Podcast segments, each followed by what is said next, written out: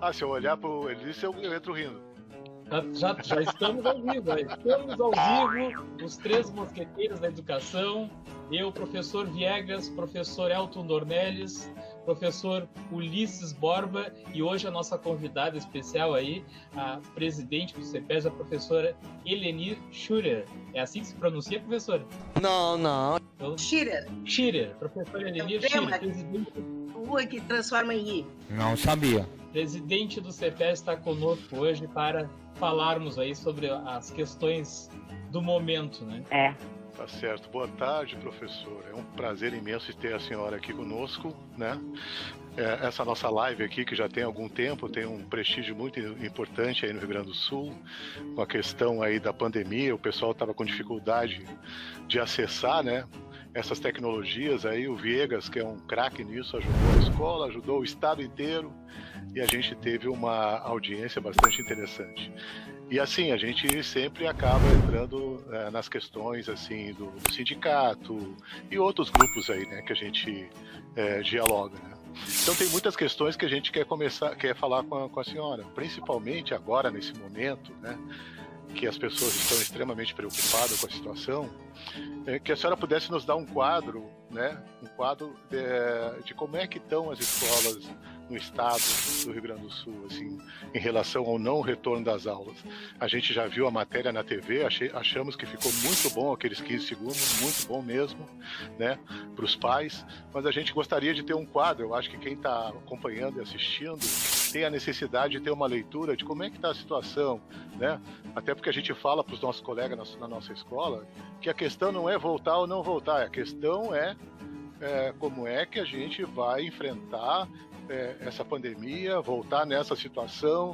A gente tem que reunir forças, a gente tem que buscar alternativas para mostrar para a sociedade gaúcha de que isso não é uma, uma coisa legal, voltar da aula agora em plena pandemia, né? Mesmo que alguns achem que já passou a pandemia, mas não passou. Mas seria isso, professora, um quadro de que, que a senhora poderia nos dizer da situação do Estado do Rio Grande do Sul das escolas estaduais. Uh, inicialmente, boa tarde a todos, né? Boa tarde, professor Elenir boa tarde, Elton, boa tarde, Sandro. E é isso, né? Vamos ter uma conversa, um bate-papo, né? Com a professora, a presidenta do CEPERS, para a gente ter uma noção, discutir um pouco, né? De como é que está se dando esse, essa, esse momento, especialmente a partir do dia da Assembleia do, do Magistério, que foi uma Assembleia histórica e, e inédita no, no seu formato, que foi o mesmo dia que foi colocado né, o decreto 047, ou, ou enfim, circular, né, que tem todas aquelas características ali de até de assustar, né? Vamos discutir isso um pouco com, com o presidente do CPERS hoje. É isso aí.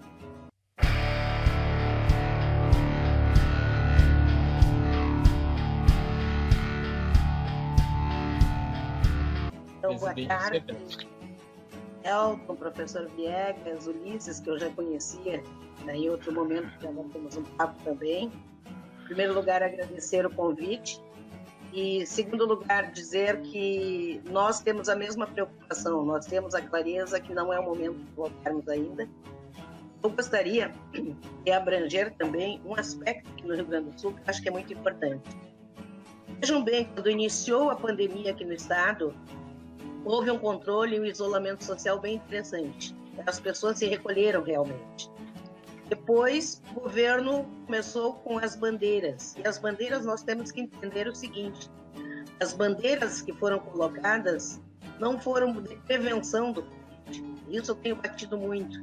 Por quê? Porque a bandeira fica amarela, laranja, fica vermelha ou preta, conforme o número de leitos e de UTIs disponíveis então se trabalha em cima da doença, não da, do controle da doença. Aqui no estado do Rio Grande do Sul nós não tivemos testagem ainda. Inclusive nós estamos cobrando do governo testagem em massa, porque diversos municípios, e aqui eu quero dar um exemplo da Soledade, que fez testagem em massa dos seus trabalhadores em educação, e perceberam que tinha um alto índice de contaminação sendo que as pessoas não apresentavam absolutamente nenhum sintoma. Então, assintomáticos que poderiam estar entrando nas escolas né, e contaminando outros. Aqui no Rio Grande do Sul, aqui em Porto Alegre, voltou às aulas municipais, e se vocês estão acompanhando, já temos 31 casos de contaminação. Isso comprova que o que nós estamos dizendo é o correto. Não há condições, ainda a curva não desacelerou, ela estabilizou, mas estabilizou lá em cima, assim também as mortes. Então, deveríamos fazer como a maioria dos países, inclusive alguns países, quando estava descendente a curva, voltar e tiveram que retomar novamente isolamento pela contaminação. É uma doença que temos pouco conhecimento ainda, a ciência ainda está estudando, então não é não é hora de brincarmos com vidas. E para nós, voltarmos neste momento é brincarmos com a vida, não somente dos professores, funcionários e alunos, como também das comunidades escolares. Porque a gente sabe que tem muitas crianças que convivem com seus avós ou com pessoas com alguma comorbidade e essas poderão ser atingidas. A nossa preocupação maior é que a escola passe a ser um espaço de transmissão de conhecimento para um espaço de transmissão de Covid-19. Isso pode acontecer. O que o governo está oferecendo? Sanitizantes, álcool gel e medir a febre. Mas vejam bem, na, na, cidade da Soledade, as pessoas não tinham nenhum sintoma, ninguém tinha febre. Estavam com Covid-19. Então, isso não vai impedir, nós não teremos como ver se alguém contaminado entrará na escola ou não, que pode ser um professor, pode ser um funcionário, pode ser um aluno, e assim espalhar mais esse vírus, fazendo com que venha uma segunda onda. Voltando às escolas, né, com o número de alunos que temos, pode vir uma segunda onda muito forte aqui no estado do Rio Grande do Sul. Nós continuamos, então, com essa posição, o governo fazer a testagem, não é momento de voltarmos, Poderíamos muito bem, porque vejam bem, nós éramos analfabetos nas redes sociais, na internet. E caiu no nosso colo no dia 19 de março e nós tivemos que aprender. Este ano é um ano atípico porque foi o ano da aprendizagem de alunos e professores. É verdade. Agora que as pessoas começam a dominar minimamente esses, esses, esses aparelhos, né? Poderíamos muito bem continuar em aula remota até o final deste ano e no ano que vem a gente não sabe nem se nós não vamos ter que ter aula remota também no ano que vem, porque não temos nenhuma certeza de uma vacinação em massa é o início Sim. do ano que vem, mas cuidarmos principalmente da vida, coisa que parece que não é muita preocupação do governo do estado. E em relação a isso, no dia 15 de outubro, é importante dizermos que nós entregamos e protocolamos no Piratini uma, de, uma declaração do, para o governador assinar né, de um termo de responsabilidade pela vida dos, e pela saúde dos professores, funcionários e alunos. Como ele disse que está tudo tão seguro, eu tenho certeza que ele não vai se negar a assinar e se responsabilizar por tudo que acontecer com professores, funcionários ou os alunos da no, das nossas escolas. É professora, é, eu, eu queria fazer essa ênfase aí num, aspecto que a senhora falou. É, fica evidente que o governador está querendo nos usar como bode expiatório, e não sei por que razão, né? Porque ele teve uma entrevista há pouco tempo aí, batendo, é, batendo num ponto, assim como se ele tivesse tido uma grande vitória, que é ter imposto a reforma aí da nosso plano de carreira, nos tirar direito, e diz que foi o único que fez isso, foi ele. Né? Então, para mim, ele é um gurizinho mimado que está querendo bater forças conosco. E nós somos um sindicato, nós temos um poder limitado. Nós temos a luta dos trabalhadores, buscar a unidade, nós temos agora até a justiça, muitas vezes está vindo contra nós, uma coisa absurda, né? Então, na verdade, assim, a nossa força é limitada. Nós precisamos que a comunidade de, de, do Rio Grande do Sul perceba que o governador está brincando com a vida das pessoas para nos atacar, né? Porque, na verdade, eu fico com essa impressão. Querendo nos desmoralizar, querendo acabar com a nossa força, está tá colocando crianças, adultos e comunidade em geral em risco. Essa é a minha impressão que eu fico da posição do governador. Eu não vejo a posição dele uma coisa madura, uma coisa de uma pessoa que pensa. Eu vi a última live dele, ele só tangenciou o problema, né? Até porque eu comentei aqui, um município que é um, algo pequeno, que, que no caso o controle seria melhor, está suspendendo as aulas. E o estado todo do Rio Grande do Sul está habilitado para dar aula. É um absurdo isso, né? Eu não sei qual é a sua impressão sobre isso. Inclusive, sobre isso é importante, Elton, que nós fizemos um movimento, porque orientamos os nossos núcleos todos a procurarem todos os prefeitos. É para ser um ano de eleição, os prefeitos poderiam pesar muito, né, uma contaminação no seu município pelo reinício do ano letivo. Já temos hoje 90 municípios que já disseram que as aulas nem estaduais nem municipais iniciarão no, no seu território, que foi uma grande vitória nossa, porque o STF já se pronunciou também dizendo que os estados são responsáveis pelo estado, mas o município é a voz maior dentro do seu território municipal. Então, nós já temos diversas greves já avisando as escolas que não vão reiniciar pelos decretos do município. Inclusive, nessa última live, tu, se tu assistisse, deve ver que ele tentou, uh, ele tentou, de alguma forma, intimidar os municípios que fizeram isso, para que revisem os seus decretos, porque senão não poderiam abrir para nenhuma outra tipo de atividade, né? Então, foi uma forma grosseira tentar chantagear. Então, eu tenho a mesma impressão, a impressão que eu tenho é que nós temos um menino mimado na, no Piratini.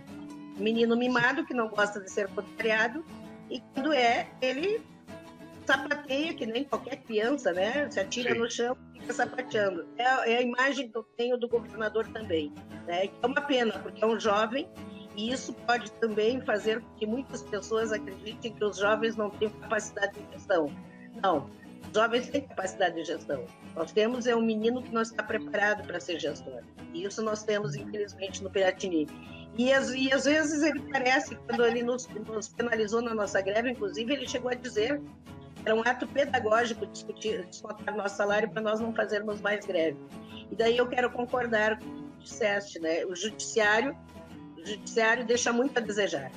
Né? O julgamento foi, foi um escândalo porque os, os juízes justificarem e não pagar os dias que ele nos descontou pela crise financeira do Estado. Então é um escândalo, não temos mais justiça no Estado, nós temos tribunais que julgam politicamente. Isso. Isso, isso, isso, isso. Isso uh, complicou um pouco a situação da, da, da, questão das greves agora, né, professora? Porque eu tenho escutado muitos relatos, né, com essa história das lives agora, eu tenho contato com muitos diretores e professores, né, e eu tenho conversado com eles e, e o pessoal tem dito assim para mim que os professores estão com medo agora, porque eles diziam assim: ah, nós entramos na outra greve, tivemos nosso salário descontado e agora não recebemos de volta, né? E agora estão com medo de, de, de por exemplo, não passou a, a, a, sugestão da greve sanitária na Assembleia, né? Já de cara já o pessoal rejeitou, né? É, como reverter isso, né? Como é que o CETES agora pode reverter essa situação? Veja bem, Viegas, eu estou há 33 anos no magistério. Passei pelos 22 dias de greve lá no governo Polares, que nos descontaram e que não recebemos até hoje. Passei a, a greve da IEDA, também nos descontou e depois a gente reverteu no outro governo. Eu não tenho dúvida que essa categoria, no momento, ela está sim preocupada. Agora, não brinquem com a nossa categoria, né? porque se apertarem demais, eu não tenho dúvida que essa categoria levanta novamente. Agora, nós temos que respeitar o tempo. O tempo da nossa categoria, nós temos colegas que recém este mês receberam o seu salário normal. Então, a gente sabe o que isso significa, contas atrasadas, enfim, tudo aquilo que o governador não passa, né? A gente passa no dia a dia, estamos todos dentro do mesmo barco. As reformas que ele conseguiu passar, nós temos os nossos aposentados também, hoje sendo taxados na Previdência, coisa que não, não tinham antes. Então, a gente teve muitas perdas, né? E é importante que, essas, que, a, que essa categoria Uh, apesar das perdas, continua uma categoria altiva e uma categoria que pensa no seu futuro. E está buscando. Nós temos que nos realinhar, nós temos que nos preparar e acumular forças. Agora não estamos com força suficientemente acumulada, mas eu não tenho dúvida, conheço essa categoria e quando nós conseguirmos acumular força, a primeira coisa que nós temos que acumular força é para derrotar esse governo. Nós temos que tirar do, do, do, governo Piratini esses projetos que só visam tirar direitos dos trabalhadores, né? Então isso está na nossa conta. E eu não tenho dúvida, nós ficaremos e o leite vai passar. É verdade, é verdade. Uma, uma pergunta, uh, uh, essa, o Vegas acabou de comentar sobre a questão da greve sanitária que não foi aprovada, né? O que seria, o que diferenciaria, por exemplo, a greve sanitária de uma greve em tempos normais, por exemplo? Só para o pessoal ter uma ideia. Greve sanitária, greve sanitária seria nós continuarmos trabalhando né, remotamente, não voltando para a escola. Né? Só que a, o memorando 47, ao qual tu te referiste, ele realmente é, ele chega a ser uma, um assédio moral aos trabalhadores. Ele é draconiano. Eu não entendi o que ele falou. Draconiano. Inclusive, ele diz, em meias palavras, que os contratados que não forem serão demitidos, os que disserem que estão doentes e que tirarem um, um, um atestado, se passar de 15 dias, serão exonerados, serão contratados outros. E não podemos esquecer que no governo Sartori foram exonerados pessoas com câncer terminal. E ele, assim mesmo, demitiu e nós não conseguimos re reverter na justiça. Então, a justiça, como a gente disse, a nossa justiça cada dia mais cega e mais injusta aqui no estado do Rio Grande do Sul. Então, aquilo ali também é uma preocupação. Nós estamos numa pandemia onde temos milhões de desempregados, as pessoas sabem a importância de ter o seu emprego e fará, e esse memorando, que ele já mandou um outro agora dizendo que a gente não tinha entendido bem. O CEPERAS entende muito bem o que o governo está dizendo, mas eles disseram que nós não entendemos bem o que ele tinha dito. Então estão recuando, mas estão recuando pela pressão que a gente tem feito, pela denúncia que temos feito, inclusive no Ministério Público, né? Não é possível que pessoas com comorbidades, pela pressão do governo, pela chantagem do governo, ponham sua vida em risco né, para não perder o emprego, porque é isso, na verdade, que o memorando estava estava escrito no memorando. É. Lá na escola nós temos professores com comorbidades que estão, eles estão pressionando para voltar, né? É o colegas nossos.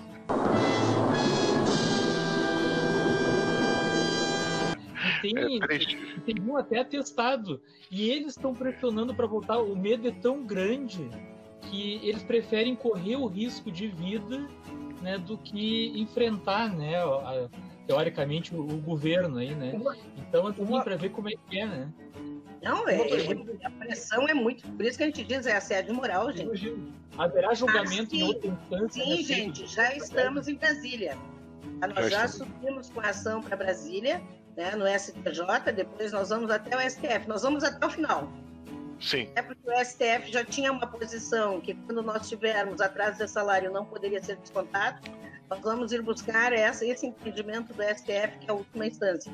Mas recorremos e vamos até a última instância. O governo, durante esse tempo todo de pandemia, e que, ao contrário do que muitos têm se apregoado, a pandemia ainda está aí, cada vez mais, né? A, a curva sequer foi achatada, é bom que se diga. Uh, o governo, uh, não faz, faz pouco mais de 30 dias, eu, eu me bato nessa tecla cada vez mais, uh, disponibilizou a tal internet patrocinada. Tá? O que eu acho também é que não está na pauta de, da discussão, e aí quando, quando eu falo pauta da discussão, eu falo no cotidiano, na discussão da imprensa, e nós vamos trabalhar, tratar disso um pouco mais tarde, mas não se discute, não se apresenta para a comunidade escolar do Estado o que, que é a internet patrocinada, qual o sinal, quanto ela custa, porque assim, e, aí, e aí eu, devolvo, eu lhe pergunto, não é contraditório tu teres a internet patrocinada e exigir a volta à aula presencial? Exatamente, porque esse recurso todo que foi repassado para essas empresas, o que vai ser feito, já que nós vamos voltar para as aulas presenciais? Tem mais, outro que é mais grave. Nós temos diversos municípios ou, ou espaços estado do Rio Grande do Sul, onde não tem internet, não tem sinal de telefone. Ou não resolveria, ou não resolveu. É, olha, Guris, eu posso dizer para vocês com toda tranquilidade, o que tem resolvido mesmo, o mais é, certo, são a entrega física dos trabalhos. Porque essa atinge a todos, né? Aqueles que não têm internet ou que têm internet, então a entrega física e os professores têm feito primeiro lugar, aqui eu quero dizer, tem muita gente, às vezes eu ouço, eu fico muito, muito furiosa quando eu ouço alguém dizer que os professores não querem voltar às aulas porque não querem trabalhar. Dúvidas. Se alguém nos dissesse, gente, terminou a pandemia, vocês podem escolher, querem continuar remotamente ou presencialmente, nós íamos voar para dentro das escolas. Porque o remoto, ele é muito mais trabalhoso. Primeiro porque a gente teve que aprender e está aprendendo. Sim. Segundo, ele é, custa muito mais a gente preparar essas aulas do que realmente. E o terceiro, que eu acho que é o melhor, a mais forte argumento, porque é um argumento pedagógico, é que nós não temos a mesma certeza que nós temos aprendizagem do aluno remotamente do que presencialmente. Presencialmente, tu já detecta na hora a dificuldade, tu já resolve, né? A gente está uh, remotamente, esse distanciamento dos alunos, a gente não consegue saber com certeza absoluta, né? Os alunos realmente estão aprendendo. São eles que estão fazendo sozinhos, estão desenvolvendo toda a lógica do pensamento ou estão precisando de ajuda. Nós não sabemos, né? Então isso também gera nos professores uma angústia, porque a gente quer fazer o melhor possível, a gente quer fazer com que os alunos realmente entendam o que a gente está dando, mas nessa, no distanciamento se torna muito mais difícil do que se fosse presencialmente. E por fim, a escola, né, gente? A escola que é o nosso espaço de sociabilidade, de afetividade. Eu sempre digo, né, ser professor Aliás, diferentemente do que disse o nosso, que não deveria ser ministro da Educação, né, que professores são aqueles que não têm mais nada para fazer, não acharam mais nada para fazer, foram ser professores. Né? A gente que é professor sabe que para ser professor no Brasil hoje, em primeiro lugar, tu tem que ser apaixonado pela educação. Se tu não é... for apaixonado, tu vai fazer qualquer outra coisa, que tu Sim. vai ganhar muito mais do que ser professor. Né? Então, aquele o aconchego da escola da, da presença dos nossos alunos, isso é vida, é vida transbordante. A gente vê agora voltar nessas condições. Elas, crianças, principalmente as menores, vão vir louca de saudade daquela escola, mas vão encontrar outra escola. A escola do não. A escola do não mexe na máscara, não tira máscara, não, não troca brinquedo com teus colegas, não reparte merenda, não abraça, não beija. Vai ser uma escola também totalmente diferente. Aqueles que defendem voltar dizendo que as crianças podem sofrer traumas psicológicos, eu devolvo a pergunta. O trauma que essas crianças pequenas poderão vivenciar no momento que entrar na escola, sair correndo para abraçar a professora. E a professora terá que dizer: não, não me abraça. Não, não me beija, não pega na minha mão. Isso será que não vai gerar? Ou elas têm condições intelectuais para entender este momento, porque eu não? Isso eu vi o secretário da Educação falando na, nessa live que, que o Elton comentou agora há pouco, ele dizendo daquele jeito dele, não, porque né, nós não podemos, ah, só os alunos vão voltar para a escola e não podem se dar, abraçar, o namorado não vai poder se beijar, não sei o quê. Isso aí é, o, é, é um é o ponto da carochinha, né? Quem, quem tá dentro da sala de aula, que nem nós, que somos professores do, do chão da escola, nós sabemos que isso é impossível, né? Não é só as crianças, eles falam nas crianças, ah, porque as crianças não conseguem ficar uma longe da outra. Não, nós que trabalhamos no ensino médio, nós sabemos que, que não vai existir isso aí. Eles vão se abraçar, eles vão se beijar, eles vão querer vir abraçar o professor. Não, isso aí não existe. Não. Na comunicação com nossos colegas e também com pais e mães, né? como há um desconhecimento da realidade da nossa escola, da nossa profissão, do que representa a educação, né? Então, assim, ó, é, eu queria lhe falar em cima disso, assim, com essa, com essa questão que a gente teve, assim, de perceber esse desconhecimento e também a falta de conhecimento da nossa própria categoria de um percentual muito grande que não sabe o que que é sindicato, né? Qual é o papel do sindicato, a importância do sindicato. Né? Então, eu cheguei à conclusão, junto com os meus colegas, que nós não temos e temos que ter, principalmente com essas novas mídias sociais, o sindicato tem que ter uma política de comunicação. Né? Eu acho que o sindicato tem que ter uma TV web, no mínimo, né? com estúdio e tudo, porque esse é o momento que abriu para isso. Né? As pessoas agora, por exemplo, o, o pai e a mãe que tem o mínimo de consciência não vão mandar o filho para a escola, não vão mandar, né? Tem um mínimo de é. consciência, não vão mandar o filho para a escola. Perde um ano de escola, mas não perde a vida, ou sei lá, né? Tem tudo isso. Então, assim, ó, e outra coisa, quando a gente denuncia a, a sucateamento, a falta de condições, a falta de equipamento nas escolas, a, o não investimento na escola, né? Nós estamos mostrando, isso está aparecendo agora na pandemia, porque agora na pandemia que nós precisávamos de uma escola bem equipada, bem estruturada, né, com tudo aquilo que a gente sempre exigiu, Não tem, é uma escala sucateada, que não tem a mínima condição de dar aula é, nesse momento de pandemia, falta ventilação, falta funcionário, falta EPIs, falta um falta monte teto. de coisa. Tem é? escolas que faltam teto. Pois é. Nós temos escola aqui em Gravataí, Tuiuti, que caiu o teto da escola. Até agora não arrumaram. Então, nós fizemos uma pesquisa, meninos, é, com 770 escolas em 253 municípios. 92% dos diretores disseram que a escola não tinha estrutura para voltar. A gente não está falando de álcool gel, está falando de estrutura. Né? Por exemplo, o corredor da escola não dá para um ir e outro vir, guardando o distanciamento. Os corredores são muito apertados as turmas, as salas de aula. Escolas, por exemplo, que não abrem as janelas. As janelas são enterradas pelo tempo, Isso. não abrem. É o caso da nossa lá. As coisas teria que fazer para abrir todas as janelas e a porta para ventilar enquanto estiver dando aula. Então, são diversos problemas e a gente tem conhecimento e o governo tem conhecimento. E a gente divulgou uhum. também a pesquisa. Agora, no papel que o governo faz, tudo é maravilhoso, né? Tudo funciona mecanicamente, maravilhosamente. Só que quando se chega no chão da escola, a gente que conhece o chão da escola sabe que nada daquilo é verdadeiro. As coisas não acontecerão como estão no papel. Eu comentei já com alguns colegas é que é o seguinte: uh, quem decide pelo nosso retorno presencial o faz de modo remoto, né? Por que, que não faz uma coletiva de, por que não faz uma coletiva de imprensa? Com todo mundo no salão lá no Palácio do Piratini lá e diz: Ó, oh, galera, seguinte, ó, pode voltar que tá liberado. Não, ele faz de modo remoto. Né? E aí ele exige isso da gente. Eu quero tratar contigo agora um negócio muito que eu acho muito importante, que é o papel da imprensa nessa, nessa, nesse cenário todo. Uh, como é que tu vê o papel da imprensa, da grande imprensa de modo geral, uh, nessa discussão pelo retorno às aulas? Porque o que me passa a impressão também é que nós já estamos no período de pós-pandemia. Uma vez que, por exemplo, desapareceu a hashtag Juntos contra o Vírus. Comenta para mim.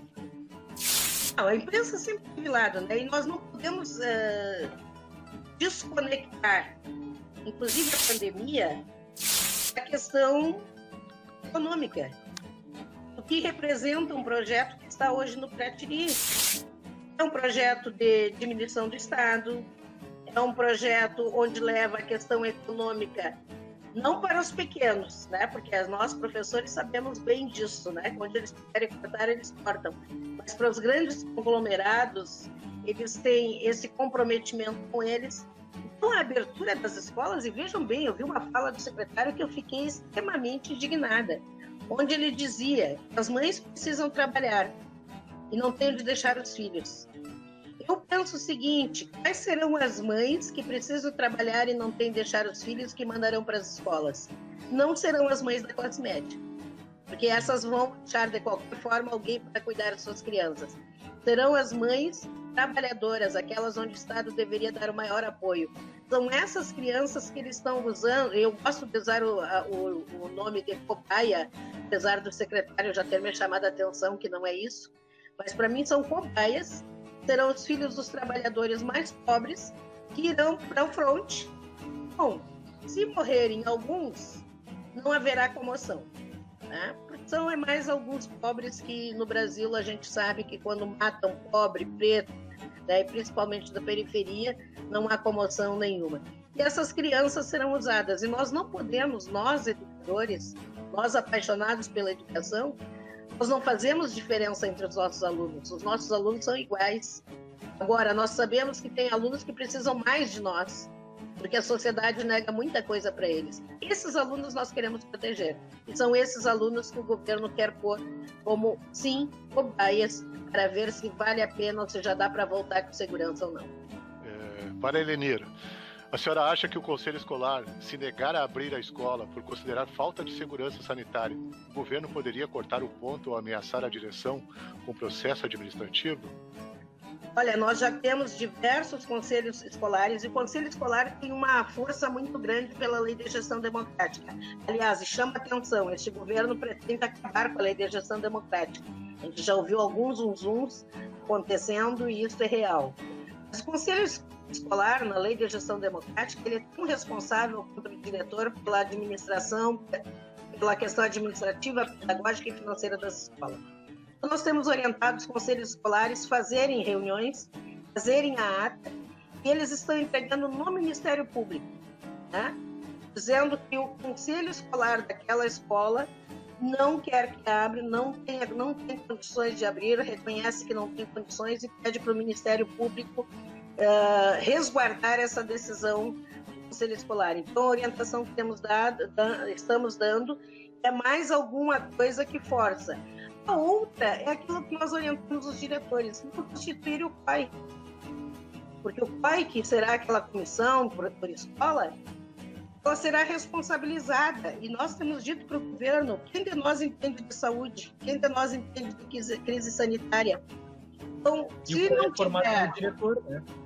Exato, é tem assim, ó, diretores, como eu sei na minha escola, onde eu dava aula no Ernesto Cornelis, lá não conseguiram formar o pai, porque o diretor não aceita, nenhum professor aceitou e nenhum funcionário, e nenhum pai. Então, quer dizer, não tem pai, não pode começar as eu aulas, tem. Então, é mais uma questão que a gente usa também e orienta as escolas a fazer.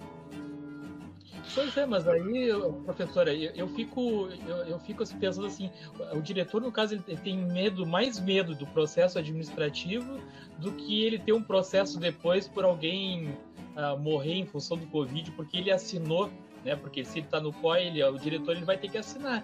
Ah, será que a, a, o, o, problema para ele não vai ser muito maior?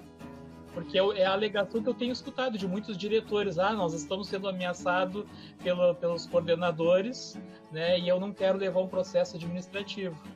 Né? Mas então, não, não é possível levar um processo administrativo porque o pai é convidado. O diretor pode estar sendo convidado. Agora, convite não quer dizer, se tu vai ver nas atribuições do diretor, não tem nenhuma questão sanitária nas atribuições de gestor da escola. Então, isso nós estamos acompanhando, inclusive, com o nosso jurídico. É importante que diga isso, se tiver diretor nos ouvindo, né, para dar esse acompanhamento jurídico. Eles não podem obrigar. É claro que eles fazem a pressão. Claro que eles fazem a pressão. Isso a gente, daí, como disse o Elton, a importância do sindicato, para poder dar esse, essa, é, é, essa questão jurídica, esse apoio jurídico nas decisões que eles, muitas vezes, tentam forçar forma ilegal os próprios diretores das escolas fazerem. Isso aí. Tem uma, tem uma coisa que me chama muita atenção uh, no discurso, né, que eu gosto muito de analisar a narrativa, sabe? Que se coloca uh, nesses tempos aí de em que se faz, que na verdade assim, eu tô na sala de aula, tu tá na sala, todos nós aqui estamos na sala de aula, todo mundo que nos assiste também, a grande maioria tá na sala de aula com o um aluno de uma maneira ou de outra. Mas o que aparece de especialista, que eu nunca ouvi falar, especialista em educação, em dias como agora, eu não vejo, eu, olha, eu não vejo, eu não conheço um deles. Aparece caras do Todos para Educação, que eu não sei nem quem são. Não, quer dizer, eu sei qual é, o, qual é o objetivo dele, eu sei. A gente aqui Sim. sabe, ninguém aqui é bobo, tá? Mas assim, só, só entrevistam Todos para Educação, entrevistam ONG, não sei do que todo mundo entendido de educação. Nunca pisaram numa escola pública. Tá? A verdade é essa. Agora, a questão que eu levanto é a seguinte: eles adoram citar e todos citam assim com o estômago, com a cara bem deslavada. Ah, em 2021 vamos recuperar o ano letivo. Aí a pergunta que eu lanço para meus amigos, já lancei para eles, agora eu lanço para ti é a seguinte, Lenir. Se vai recuperar o ano letivo, é sinal que o que eu fiz até agora, até hoje, dia 17 de outubro, não valeu de nada. Então me avisa que eu entro de férias hoje. É isso não, que tá Eu vou presencialmente agora se vou recuperar em 2021. Não. E o que, eu fiz até agora não valeu de nada, então. Exato, exato. Né? Vamos recuperar mesmo. Eu concordo, Ulisses, de dizer que em algum, alguns alunos nós teremos que recuperar. Sim, concordo. Temos, Também concordo. Alguns alunos estão totalmente à margem. Né? Concordo. Ou e, e capacidade de poder, enfim, temos essa característica.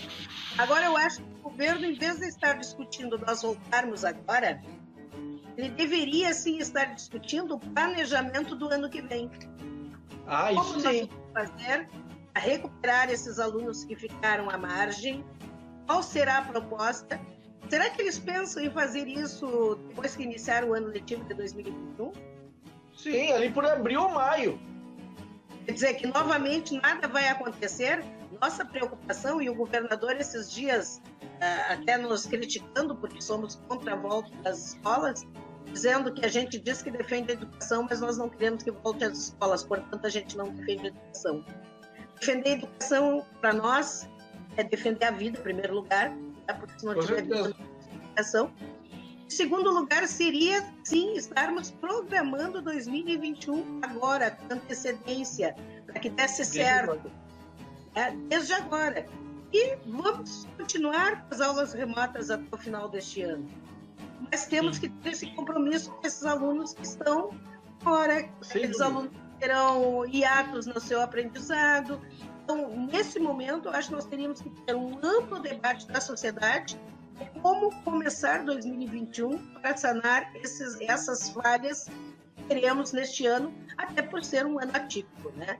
Nós estamos fazendo, professores, absolutamente tudo que está no nosso alcance, mas por sermos professores.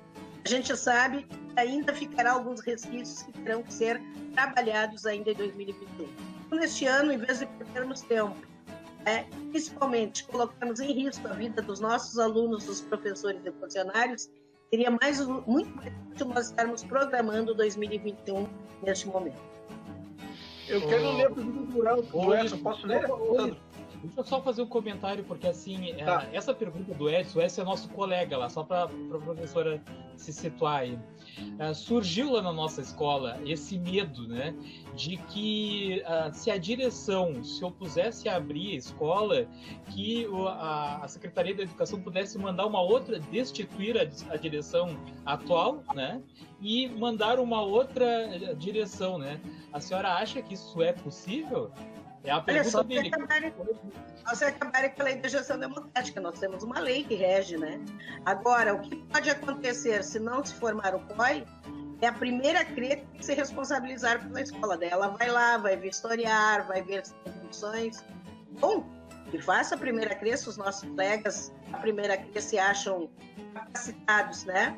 É isso, o façam. Agora, a escola não pode ser penalizada por não constituir o COI porque não é uma obrigatoriedade deles, é algo que está sendo colocado e que as pessoas que não se sentirem, muitos diretores, e aqui eu quero dizer para vocês, não é uma ou duas escolas, são muitas escolas, não formaram o COI porque ninguém se acha responsável para assinar um, um termo tão importante é que é de dar condições da escola ser aberta.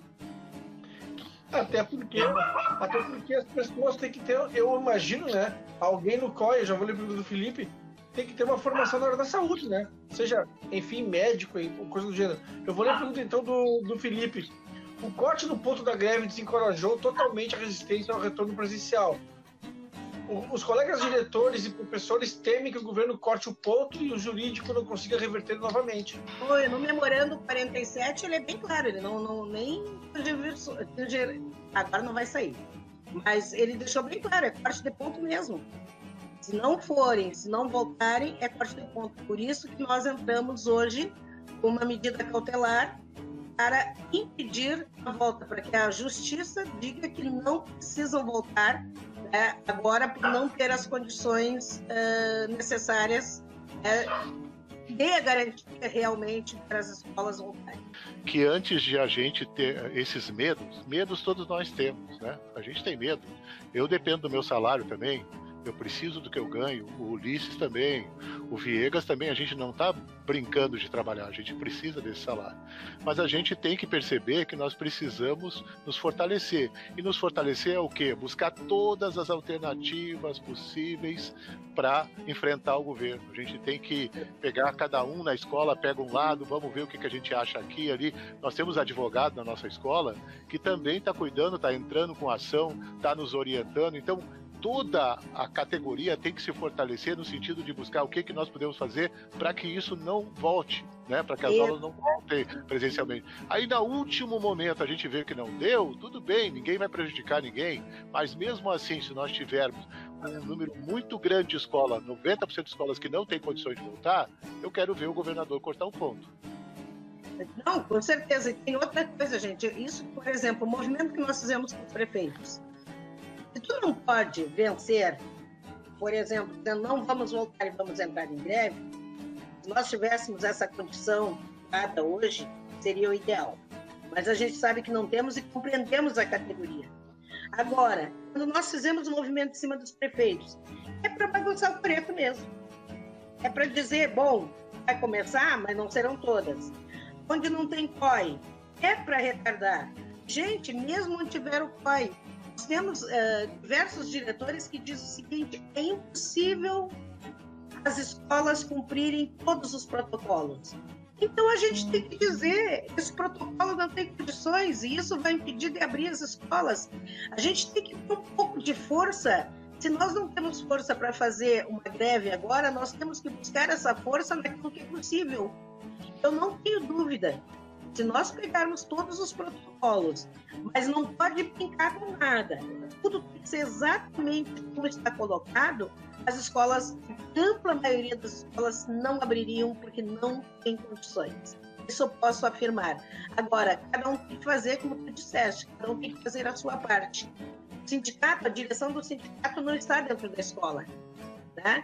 Não tem como fazer. Então, tem que ser os diretores, tem que ser os professores que vão ver os protocolos e dizer, olha, isso aqui não tem, isso aqui falta, isso aqui não dá. Por exemplo, eu tenho dito para os diretores, o que, que nós precisamos na escola? Por exemplo, para a questão sanitária. Banheiros. Muitas escolas têm o banheiro das meninas e dos meninos. Um, não é possível que não tenha um funcionário em cada um desses banheiros para higienizar cada vez que seja usado. Aí nós já vamos precisar de dois funcionários de escola fixos. Quem vai medir a febre na entrada? Uma pessoa só ou duas? Essas também vão ter que ficar lá, porque tem pessoas que visitam a escola, que vêm buscar algum documento, então tem que ter alguém lá para fazer isso. Quando o professor trocar da sala de aula, tu vai deixar teus alunos sozinhos? Não, tem que ter alguém que vai ficar ali dizendo, dando do distanciamento, etc. e tal. Se a gente pensar bem, é inviável. Não como acontecer. Agora, quando a gente se deixa vencer pelos medos, a gente vai fazer meia boca, com todos os cuidados possíveis, mesmo assim insuficientes, e vai com que o governo seja um vencedor numa batalha que não é nossa, não é do governo. Nossa batalha é a batalha pela vida. Inclusive, eu questionei uma vez o governador numa entrevista coletiva foi questionado por que, que não convidou os CEPERS para trabalhar junto nos protocolos das escolas, já que a gente é da escola. A resposta dele disse que ele não nos convidou porque nós não temos, eh, nós temos ideologias diferentes. Eu, eu respondi, a nossa ideologia é pela vida, qual é a dele? É, eu, o que, outra coisa que impressiona também é que assim, ó, uh, a gente as pessoas talvez não tenham se dado conta ou não queiram se dar conta que a, para além da escola tu tens por exemplo o fato de que por exemplo os alunos vêm em transporte coletivo os alunos se reúnem numa praça por exemplo para vir para a escola. Ora nada garante como tu já disse no começo Eleni, o fato de estarem assintomáticos que eles não venham já desses pontos, desses, dessas situações de encontro, que são os ônibus, que dizem que estão lotados, que são as praças, já venham ali contaminados. Então, é, é, é muito temerário essa, essa condição de retorno dessa forma, dessa situação. Uma outra coisa que eu, que eu também, que eu também uh, levanto é a seguinte: ah, tamo, estamos trabalhando remotamente. Só que assim, uh, eu acredito nunca fiz essa, enquete, mas eu tenho aqui para mim uma, um, uma, uma ideia de que tem colegas que não estão conseguindo fazer isso por uma razão bem simples. Ah, para lembrar as pessoas, tá? Nós estamos há quase seis anos sem reajuste salarial. É impossível que isso não afete materialmente as pessoas. É impossível que tu estar, estar há seis anos quase sem um centavo de reajuste salarial não, não uh, nos, nos possibilite, nos dê condições de comprar para alguns. Alguns têm condições, comprar uma câmera, comprar um celular melhor. Alguns não têm. E esses então... não podem ser penalizados mais uma vez, duplamente, por não estarem, por exemplo, dando aula remota. Hum? E nós temos muito caso de professores que têm celular que não são celular que consigam dar aula remota. Nós temos. Temos professores que não têm nem celular. Isso. É, pode parecer mentira, mas é, é, verdade. Isso é uma realidade que nós vivenciamos pelo empobrecimento total da nossa categoria. Ah, não é os pais que nos ouvem se imaginem ficar seis meses sem nenhum reajuste. A inflação comendo o teu salário. Então, isso também é um problema que aflige muito, atinge muito a nossa categoria.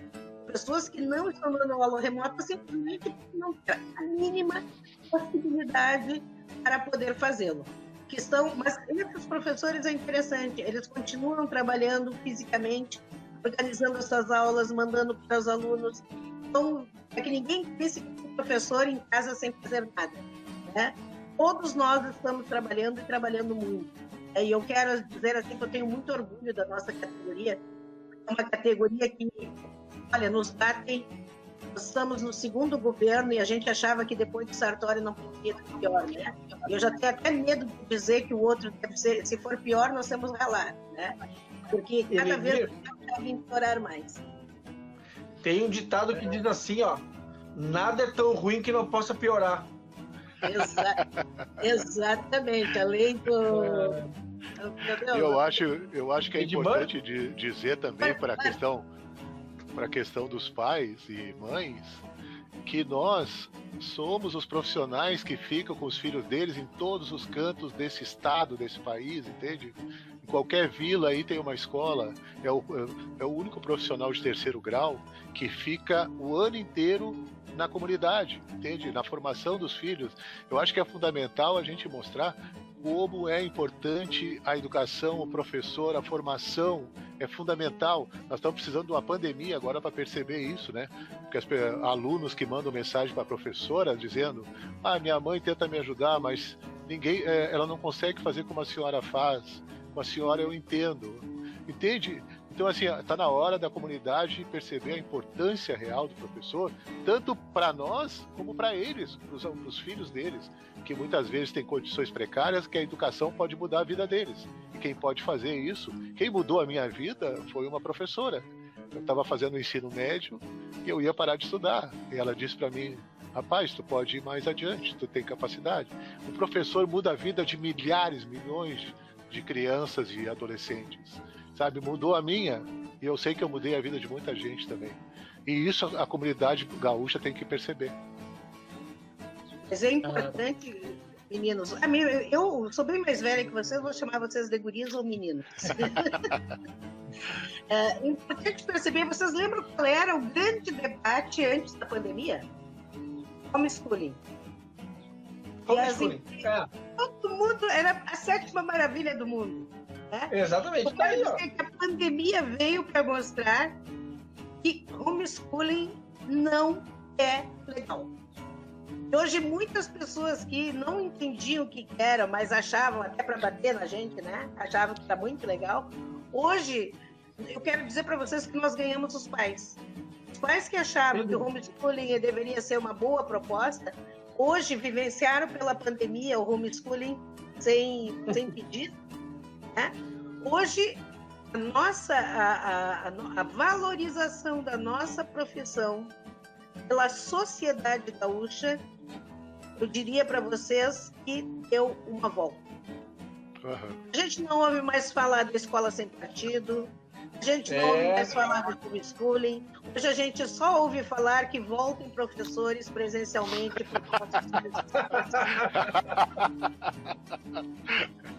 Não é isso? É, é, isso mesmo. É verdade. É. Uma pergunta a respeito da, das, das greves, tá? Vou voltar um pouquinho na questão das greves ali. Tem uma coisa que me incomoda muito, que é assim, a, todas as outras profissões fazem greve, né? E ninguém recupera. O professor tem que recuperar, é a única profissão que tem que recuperar. E muitas vezes, quando tem uma greve, eu, eu vejo os CPERs, né, no caso, a direção, propor já com o governo a recuperação da greve. Será que a gente não teria que ser mais resistente nesse sentido aí de, não, só um pouquinho, eu não ganhei nada, não tenho que recuperar. Eu estou reclamando do parcelamento do salário. Né? Quero que lá na época do, lá do, do gringo lá, né? Tô reclamando do, da, da, questão do parcelamento do salário. Enquanto não parar de, de, parcelar salário, eu não recupero aula. Será que não teria que ser mais incisivo aí nessa questão? Eu acho que esse é um problema que muitas vezes tem aparecido. Vejam bem, o problema todo é a lei, né? Nós temos uma lei que protege o aluno no seu direito a estudar e, e que nós temos um acordo sempre digo, a nossa luta nunca será contra o aluno, será contra o opressor, que não é o aluno, nem o pai do aluno. Então, uh, tu não recuperar as, as, a aula, o prejuízo maior não é para o governo, passa a ser para o aluno, porque a gente poderia encerrar o ano letivo e não recuperar. Esse ano letivo não tem validade, porque não cumpriu nem as horas e nem os dias letivos. Então, isso, só quem seria prejudicado seriam os alunos, né? Então, esse é um grande problema que nós temos. Porque, geralmente, se vocês perceberem, as nossas greves terminam quando? Os professores começam a se preocupar, muitos dias parados, se preocupar com os alunos e, de repente, começam a voltar. A nossa última greve foi isso também. Foi uma greve linda, uma greve que nós tivemos o apoio da sociedade como nunca vi. Olha que eu fiz todas as greves quase do sindicato, desde que entrei no sindicato, todas, né? Primeira vez que eu vi em vitrines de loja no interior cartazes dizendo eu apoio a greve dos professores. Isso eu nunca tinha visto na minha vida. Ao contrário, a gente ia para a rua nos chamavam de vagabundos e nos mandavam trabalhar. Então foi uma greve diferenciada onde a sociedade veio conosco.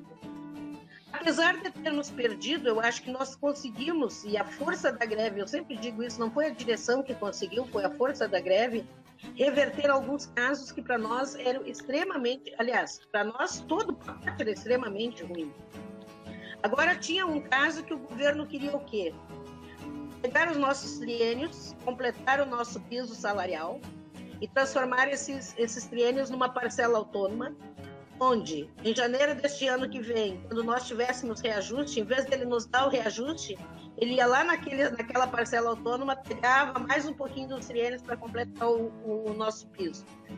Nós fizemos as contas, professores aposentados que se aposentaram todos os triênios, teriam professores que levariam mais de 10 anos para poder ter algum reajuste, até gastar todos os triênios acumulados.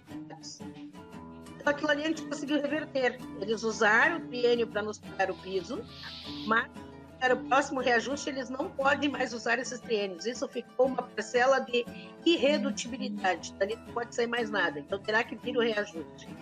A outra questão que foi importante também, o nosso plano de carreira, porque o governo apresentou, vocês devem lembrar, ele apresentava aquela tabela, só que na lei ele não botou o diferencial do piso, do, do, do piso nos níveis, nem na carreira. Então, ele mostra a tabela hoje, ó, legal, mas não estava dentro do da lei. Foi a maior dificuldade que nós tivemos, onde o governo mais sapateou não queria pôr na lei, mas teve que pôr, né, porque nós conseguimos, dentro da Assembleia Legislativa, conversando com todos os partidos, e isso eu quero dizer para vocês, muitos me criticam. Eu digo, eu sou uma dirigente sindical. Dirigente sindical não tem que ter gosto por esse ou aquele partido, tem que fazer aquilo que é necessário para que a categoria ganhe ou se tiver que perder, perca o, menos possível. Então, sim, temos todas as bancadas. E é claro, aonde nós poderíamos ter sucesso? Bancadas da base do governo, que a oposição tem 15 votos dentro da Assembleia, o governo tem 40. Então, vamos conversar com as bancadas e eles conseguiram apresentar emendas para corrigir isso. É outra questão que o Bolsonaro já tinha acabado, né? A reforma administrativa é, são os triênios que acabaram, mas conseguimos pelo menos que tenha uma transitoriedade. Aqueles que estão em trânsito de uma dessas vantagens possam ter de maneira parcial, não é parcial o nome certo, agora me fugiu o nome, mas enfim, se tu tiver dois anos, um ano e sete meses para conquistar o teu triênio, em vez de ter os 10% lá no, quando completado, tu vai ter 2%. Então, proporcionalmente. Se consiga alguma coisa proporcionalmente. Foram coisas que a gente conseguiu nessa negociação. Negociação que é muito criticada, negociação que, para nós, na minha cabeça, do que significa ser uma dirigente sindical, nós aceitamos, né? Porque a gente diz, ah, deveria ter tido tudo para ganhar politicamente. Eu não consigo imaginar nenhum ganho político para minha categoria perdendo absolutamente tudo. Não vim para a direção do CEPERS para ganhar nada politicamente, eu vim para representar uma categoria. Então, fiz, faria tudo de novo, porque eu acho que é a ação correta de qualquer sindicato. Sim, sobre essa questão aí da, das perdas, né, que nós estamos seis anos sem reajuste, também não pode ser esquecido dizer para a sociedade gaúcha que a gente perdeu difícil acesso. Eu perdi mais de 400 reais. Tem colegas que perderam mil reais. E isso é um, é um baque profundo para quem já ganha pouco, né? Então é importante dizer que esse governo só nos tirou e continua nos tirando e continua nos oprimindo e continua fazendo uma campanha na TV para prejudicar a nossa categoria, a educação no, no Estado. Elton, e no difícil acesso o governo agiu de forma covarde. Eu quero lembrar para vocês que o Sartori também tentou mexer no difícil acesso. Aquele ano nós ocupamos o CAF, ficamos uma semana dentro do CAF até que conseguimos negociar com o governo para que ele não fizesse alteração no difícil acesso. Por que, que eu digo que Eduardo Leite foi covarde? Porque ele usou a pandemia. Durante Sim. a pandemia, que nós não poderíamos estar na rua, foi que ele fez essas alterações, Isso. inclusive de maneira ilegal. Primeiro ele fez as alterações para depois criar a comissão que ia ver os critérios. Nós denunciamos Sim. isso na Assembleia Legislativa, inclusive. Tá. Pois é. Senhora Presidente, este ano, se normal fosse, deveria haver eleição, eleição no CEPERS. O Estatuto prevê adiamento em casos de força maior. Como está este processo? Exatamente. Nós deveríamos ter tido a nossa eleição em junho. Né? Como nós estávamos em pandemia, conforme o Estatuto, o Conselho Geral foi reunido e o Conselho uh, prorrogou essa, adiou a eleição que será marcada no primeiro Conselho Geral presencial que tivermos. Foi essa a decisão do Conselho Geral. Então, e depois daí então fomos, fomos ah, prorrogada a nossa gestão até a próxima eleição. Estamos aguardando, tão logo a gente possa fazer um Conselho Geral presencial, vamos marcar as eleições do sindicato, né, pra, até porque nós precisamos que as escolas estejam abertas, porque como é que faz uma eleição sem ninguém nas escolas, né? Então, é, isso o Conselho Geral já está acompanhando e já vai definir tão logo tenha um Conselho Geral presencial. Será sinal que as nossas aulas já retomaram também. Então tá, então, né? A, a senhora acha que tem a ver com a eleição, essa questão da, do, do, do Estado, do governador, querer tanto que volte às aulas agora? Porque, assim, é estranho, né? Os prefeitos estão. A maioria dos governadores também estão querendo voltar. Por que, que, por que, que a senhora acha que está acontecendo essa diferença entre uh, Estado e prefeituras? Bem, por causa da eleição. Já estamos numa na, na, valendo a lei eleitoral. E a lei eleitoral é muito clara. Tu não pode contratar ninguém, tu não pode fazer alguns gastos a mais. Então as prefeituras, para poderem cumprir os protocolos, teriam que contratar gente. A lei eleitoral proíbe. proíbe. Então, por isso, a gente sabe que essa é uma das causas que os prefeitos não querem que volte, porque não tem condições realmente de voltar, né? Sim. Coisa que o Estado não tem esse problema, como não é eleição do governador, o governo pode contratar, mas os prefeitos não. Então, essa é uma justificativa dos prefeitos, inclusive, de fazer os decretos de não retorno. Inclusive, das estaduais, por quê? Porque se voltarem as estaduais, eles têm medo que a questão da saúde exploda no município eles não podem contratar mais ninguém. Então é um cuidado que os prefeitos não têm de responsabilidade na minha avaliação. Uma outra pergunta dele, muito boa pergunta. Não achas que faltou por parte dos CPERS plano de carreira elaborado pela própria categoria para apresentar uma contrapartida? E aqui eu faço uma pergunta também. Uh, será que a, a categoria conhece o seu plano de carreira? Não sei. Olha, eu não sou daquelas que digo que morro pelo plano de carreira, né? Eu também acho nosso plano de carreira antigo já tinha coisas que já não comportavam mais por não existir. Agora, como dirigente sindical, cumprindo o estatuto, uma das primeiras uh, regras, um dos primeiros artigos do Estatuto é que a direção central tem a obrigação de defender cumprir aquilo que é decisão da Assembleia Geral. A nossa Sim. Assembleia Geral, nós nunca conseguimos passar essa questão de rediscutir o nosso plano de carreira. É, sempre teve muito arraigado não mexer no plano de carreira. Acho que perdemos até a oportunidade em governos mais uh, populares, ou onde a gente tinha um maior diálogo, de podermos fazer essa revisão. Seria acabar com o plano de carreira, mas revisá-lo. Infelizmente, encontramos um governo como esse, que não tem diálogo nenhum, e resolveu fazer quase que acabar. Se por ele, ele teria acabado. Porque veja bem, se ele não botasse os índices de diferença dos níveis e, do, das promoções, nós teríamos o seguinte quadro. No próximo, no próximo reajuste do piso salarial, ele ia reajustar só o piso salarial. Daqui um pouco o piso salarial ia chegar no nível 2, ia chegar no nível 3, ia chegar no 4, no 5 e no 6. O nosso, nosso piso viraria teto.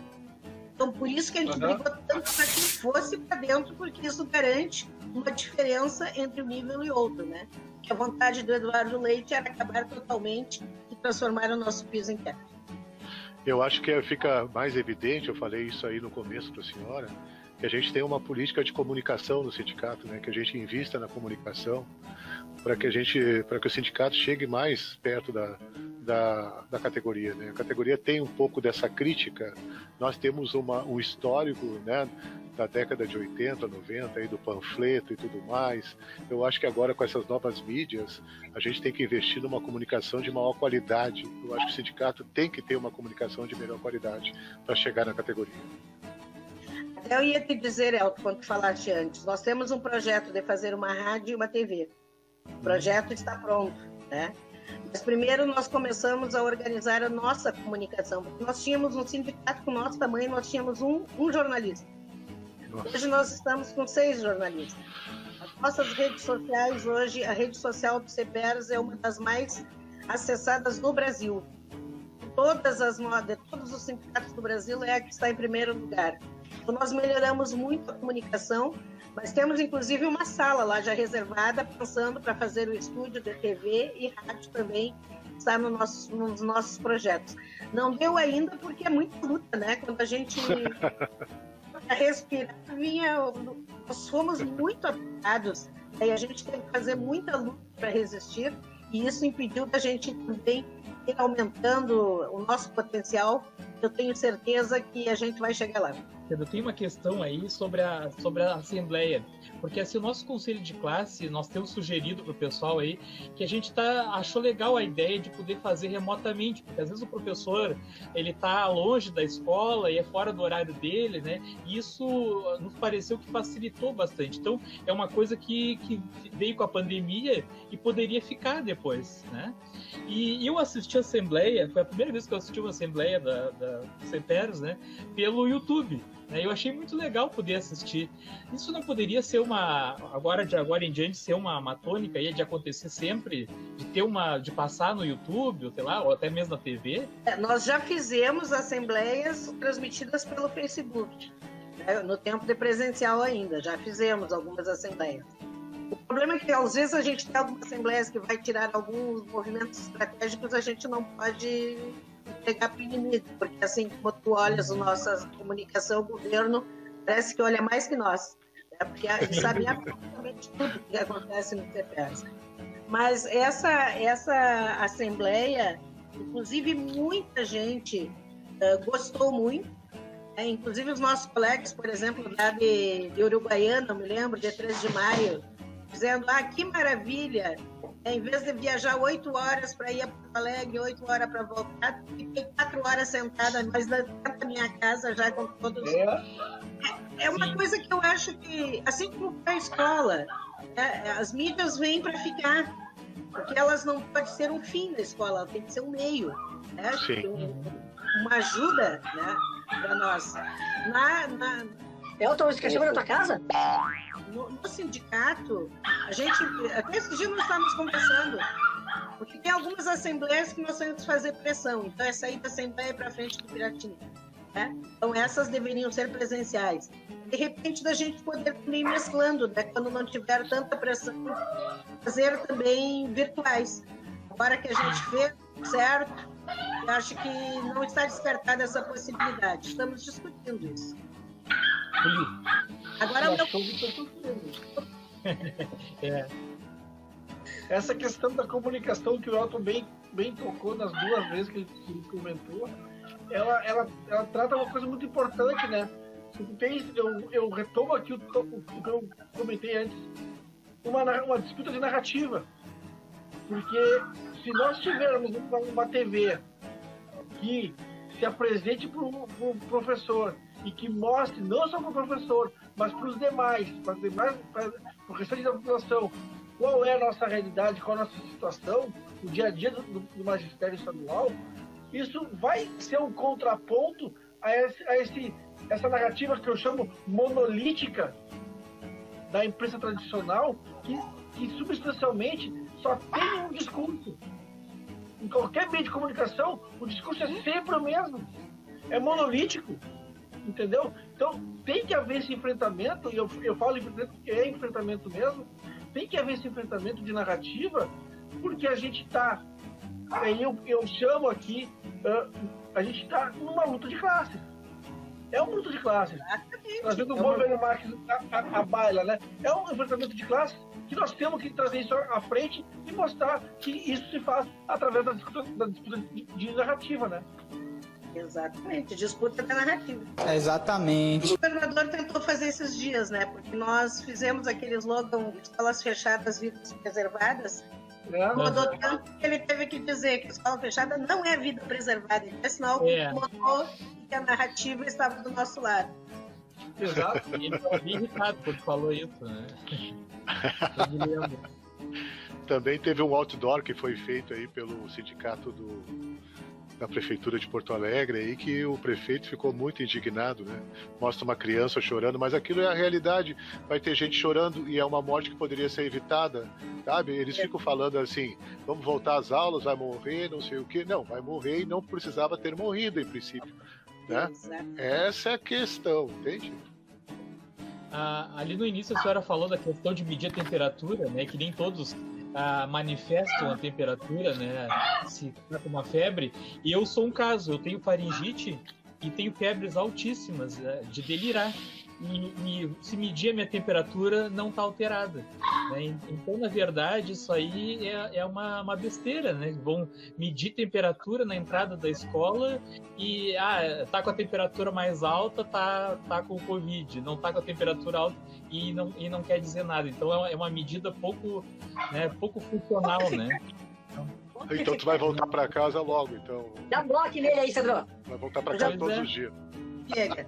Já vai com 14 dias de prevenção. É, eu já me preocupei com isso, porque eu tenho rinite, eu tenho faringite, aí eu vou espirrar, daqui a pouco vou dizer que eu tô com, né? Ah, tu tá, tá gripado? Não tá gripado? Volta pra casa. 14 dias. Né? Como é que tu eu comprova? Eu né? alguém com tanto Covid que nem tu, É. Pois é. é complicado. A gente ri, então, mas isso é seríssimo, né, gente? É sério. É isso. Me desruga tudo a minha pele as pessoas ficavam falando, né? Até esse esse é, esse idiota do Bolsonaro falou aí que ah, se as pessoas é, não morrerem de Covid vão morrer de fome. E aí a gente viu que no Brasil, nas comunidades, ah, principalmente lá no Rio de Janeiro, São Paulo, em geral, a mobilização que houve das comunidades periféricas, até aí do, do próprio Movimento Sem Terra, doando comida, né? Porque as pessoas não passaram fome, porque houve a, a, o movimento comunitário, o movimento popular tem força no Brasil, entendeu? Se mobilizaram para que as pessoas não passassem fome. Então, de fome ninguém morre. Agora, de Covid, por causa desse presidente, milhares morreram. Ah, meu Deus. Ulisses, eu vou perguntar quem é essa moça aí. Quem é essa moça? Ela é professora de escola? Essa é a nossa fã número um, né, cara? uh, a Tati é a esposa do, do Sandro, né? Mas uh, ela comenta assim: antes de começar a live, tive a notícia de que meu irmão, esposa e filha estão com Covid assintomáticos. Me relatou não ter febre.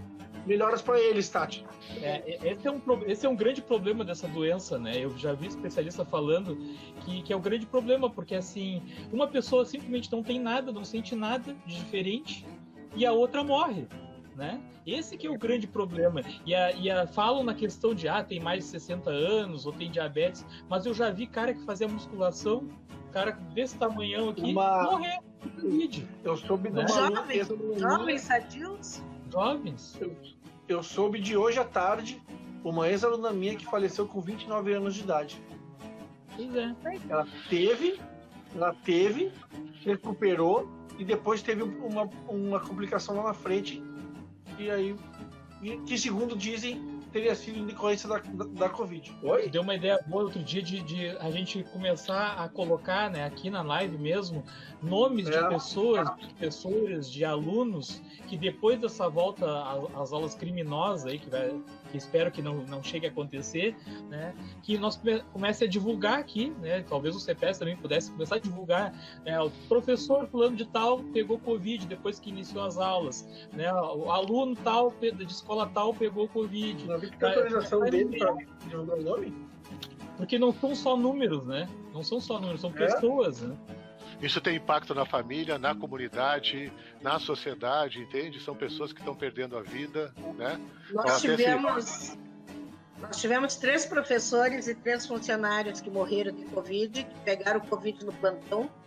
A gente deu publicidade porque a família ah, ah, consentiu. Mas tem algumas famílias que não querem, porque até mesmo É. pelo preconceito, gente.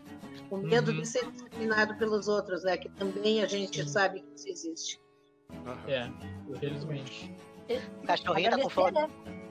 Eu tô esquecendo da tua casa? Hoje foi uma Oi? live séria. Ele quer que seja uma live séria. Porque a gente- ele disse que a gente não deixa a live ser séria. Não queria uma live Sim, séria. eu última live séria. Obrigado, Elenir. Volte mais vezes. Tem que ser sério, né, meu? Volte mais vezes. Esses dois são impossíveis. Sim. Eu fico à disposição, viu? Adorei fazer essa live com vocês. Que Porque legal. a gente falou de assunto sério, mas eu acho de um assunto muito descontraído, de uma forma descontraída e leve. Que eu acho que, Sim. às vezes, quando é muito sério demais, as pessoas também, a vida tá séria demais. A gente É, é falar sobre as coisas da vida, mas também com um pouco de humor, porque isso ajuda a gente a levar a vida. Nós fizemos uma live na quinta-feira, do dia do professor, que só se Ah, falou besteira. Mas piada ele- ao vivo. Se se eu disse ele, que a live antes de vir aqui, não vinha. né? Se ela disse que a live antes de vir aqui, ela não vinha. Ela disse, não, não, Não, não, não. Ainda bem que eu não assistiu aquela live. É, ainda bem. Eu quero dizer para a presidente que foi um prazer A live foi ótima, eu adorei a live também, né? É, a senhora respondeu de uma forma bem tranquila, né? Eu acho que isso aí ajuda, é um processo. Nós estamos sempre lutando, nós estamos fazendo o caminho caminhando, então nós temos que lutar, temos que nos organizar, temos que rir, vamos cho- chorar, vamos lutar, enfim, né? E, a, e agradecer muito a sua presença, de verdade. Gostei de poder falar com a senhora e poder trocar essas ideias aí. Muito obrigado pela presença. O Tá. podcast do TPS foi uma excelente ideia, na minha opinião. Alguma, alguma, algum plano de integrar e incentivar a participação dos professores e alunos com relação à divulgação de projetos de escolas no podcast? Olha, ainda não, mas eu acho que é uma ideia. É, Eu né? acho que deve ser incentivada, sim. Agora Mais que os vez. alunos estão aprendendo a trabalhar também já com essas ferramentas, eu acho que a gente tem que cada vez trabalhando mais. Ah, de minha parte, Aliás, não, não. é, não. De minha parte, agradecer mais uma vez pela tua disposição em conversar com a gente, né? Nesse espaço aqui. Eu queria conversar contigo numa outra oportunidade. Muito obrigado mais uma vez, tá? Eu quero agradecer o convite, gostei muito de participar dessa live com vocês. Eh, sendo três colegas, eu acho que é importante a gente conversar. E a forma como foi feita a live, eu acho que falamos muitas coisas sérias, mas também sem perder aquilo que eu acho que é mais importante, né? O desejo de viver, a alegria de viver. Eu acho que a gente luta muito, a gente briga muito, mas a gente não pode esquecer que somos seres humanos e que temos que também ter um momento de descontração, de alegria. Lutar alegre é mais fácil de carregar o, o fardo, né? Muito obrigada de vocês. Sem perder a ternura. Então tá, eu também queria agradecer a participação da, da presidente do CETERS aí por, por ter aceitado o nosso convite aí, né? No nosso humilde programa aí dos mosqueteiros, né, que é, é são três loucos aí, né? Eu não, não, achei que até não ia aceitar né, participar desse programa, né? Porque é muita gente que está aqui, né? E agradecer mais uma vez esses dois malucos aí por fazerem a live comigo.